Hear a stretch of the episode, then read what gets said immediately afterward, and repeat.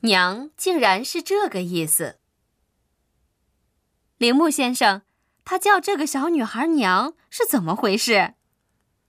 日语中“娘”的意思和中文不一样，在日语中是自己的女儿或者年轻女性的意思，不是母亲的意思吗？完全没有母亲的意思。因为用同样的汉字，我以为意思也一样。有意思一样的，但也有意思完全不同，或者是有细微语义的差别的。意思完全不同，比如说，手指是信的意思，妖精是小仙女的意思，是吗？原来是这样。